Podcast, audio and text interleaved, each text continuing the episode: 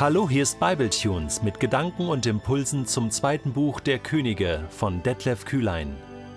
Der heutige Bibletune steht in 2. Könige 1, die Verse 2 bis 18 und wird gelesen aus der Hoffnung für alle. Eines Tages stürzte Ahasja, der neue König, vom oberen Stockwerk seines Palasts in Samaria und verletzte sich schwer. Er schickte einige Diener in die Philisterstadt Ekron und trug ihnen auf, Geht und fragt Baalsebub, den Gott von Ekron, ob ich wieder gesund werde.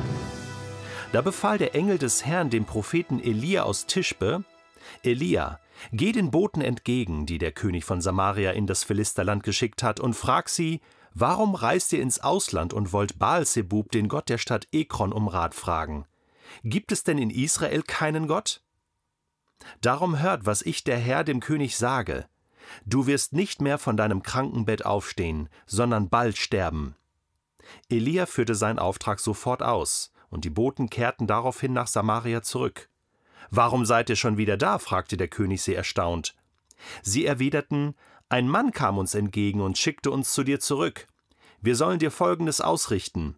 Der Herr lässt dich fragen, warum schickst du Boten ins Ausland, die Baalsebub, den Gott der Stadt Ekron, um Rat fragen sollen? Gibt es denn in Israel keinen Gott? Weil du das getan hast, wirst du nicht mehr von deinem Krankenbett aufstehen, sondern bald sterben. Ahasja fragte, wie sah der Mann aus, der euch in den Weg trat und das sagte? Er trug einen Mantel aus Fell und einen Ledergürtel, antworteten sie. Da rief der König, das kann nur Elia aus Tischbe gewesen sein. Sofort schickte er einen Truppenführer mit fünfzig Mann hinter Elia her. Sie fanden ihn auf dem Gipfel eines Berges. Der Truppenführer ging zu ihm hinauf und befahl Bote Gottes, du sollst sofort mit uns kommen, auf Anordnung des Königs. Doch Elia entgegnete Wenn ich tatsächlich ein Bote Gottes bin, dann soll Feuer vom Himmel fallen und dich samt deinen fünfzig Männern verzehren. Da fiel Feuer vom Himmel und verbrannte sie alle. Der König schickte einen anderen Truppenführer mit fünfzig Mann, um Elia zu holen.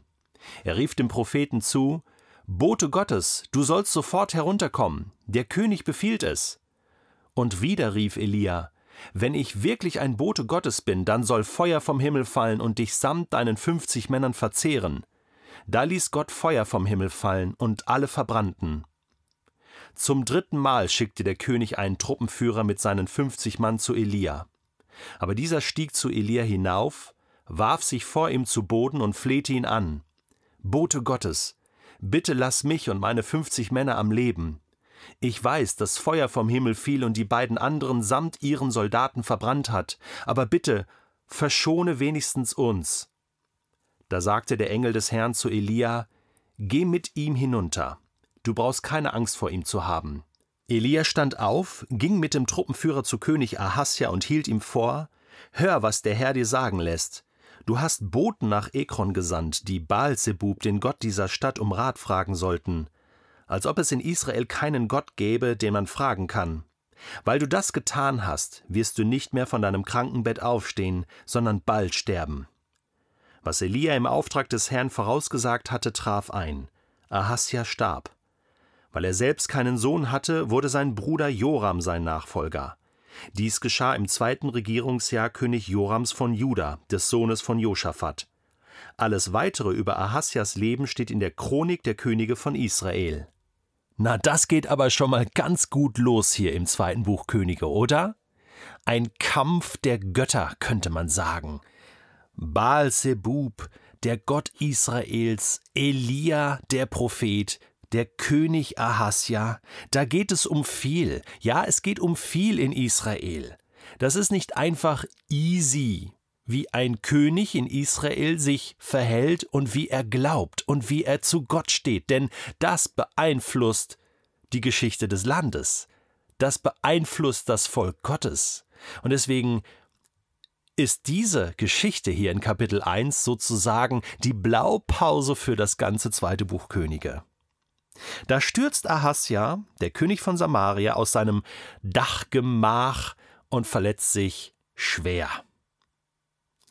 Diese Flachdachhäuser hatten Dachgemächer und dort gab es, so habe ich nachgelesen, so eine Art Lüftungsgitter, damit äh, frische Luft zirkulieren können, konnte.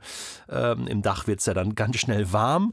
Ja, und irgendwie muss der König dann äh, ein paar falsche Schritte gemacht haben. Vielleicht war er betrunken oder hatte andere Dinge im Kopf. Auf alle Fälle kracht er durch dieses Gitter und verletzt sich wirklich, wirklich schwer. Und die Frage, die er dann hatte, war, warum ist das passiert? Warum passiert mir das? Werde ich wieder gesund? Habe ich was Falsches gemacht?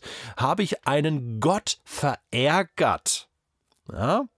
Fragt doch, so schickt er dann seine Boten, ähm, Gott, ob ich wieder gesund werde. Aber jetzt, zu welchem Gott geht er? Er geht zu einem heidnischen Gott zu einem Philistergott, zu Baal Zebub. Baal Zebub heißt Herr der Fliegen. Ja, tatsächlich, ich habe das nachgelesen. Herr der Fliegen. Baal heißt nichts anderes als Herr.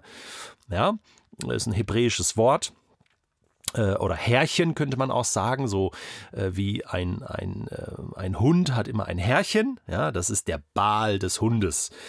Das ist jetzt der Baal der Fliegen. Ja, Baal Zebub. Ja, schon lustig. Und den fragt also Ahasja, der König vom Nordreich Israel. Nämlich, werde ich wieder gesund? Ja, also verbunden mit der Frage war natürlich, muss ich dir ein Opfer bringen? Äh, ja, du bist doch Gott der Naturgewalten.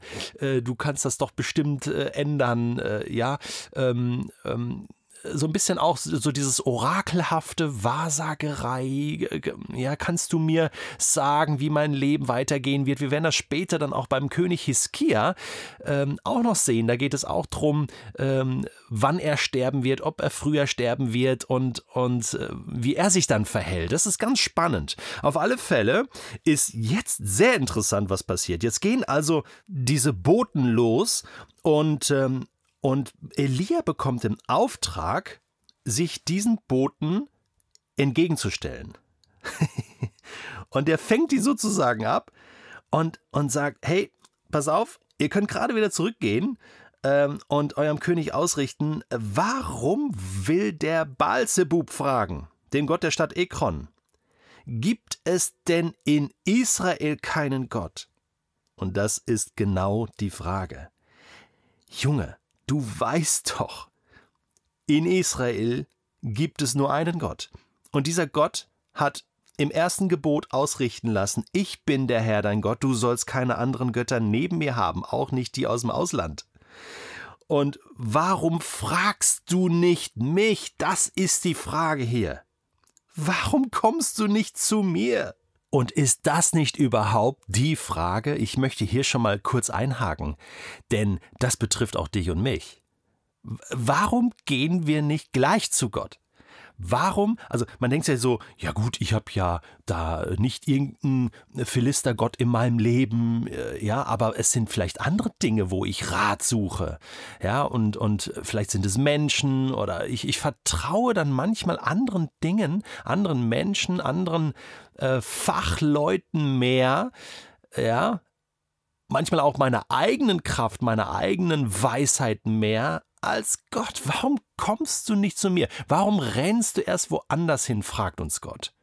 Warum verlässt du dich auf dich selbst? Warum du sollst keine anderen Götter neben mir haben? Und ich bin doch die erste Adresse. Ich bin doch dein Gott.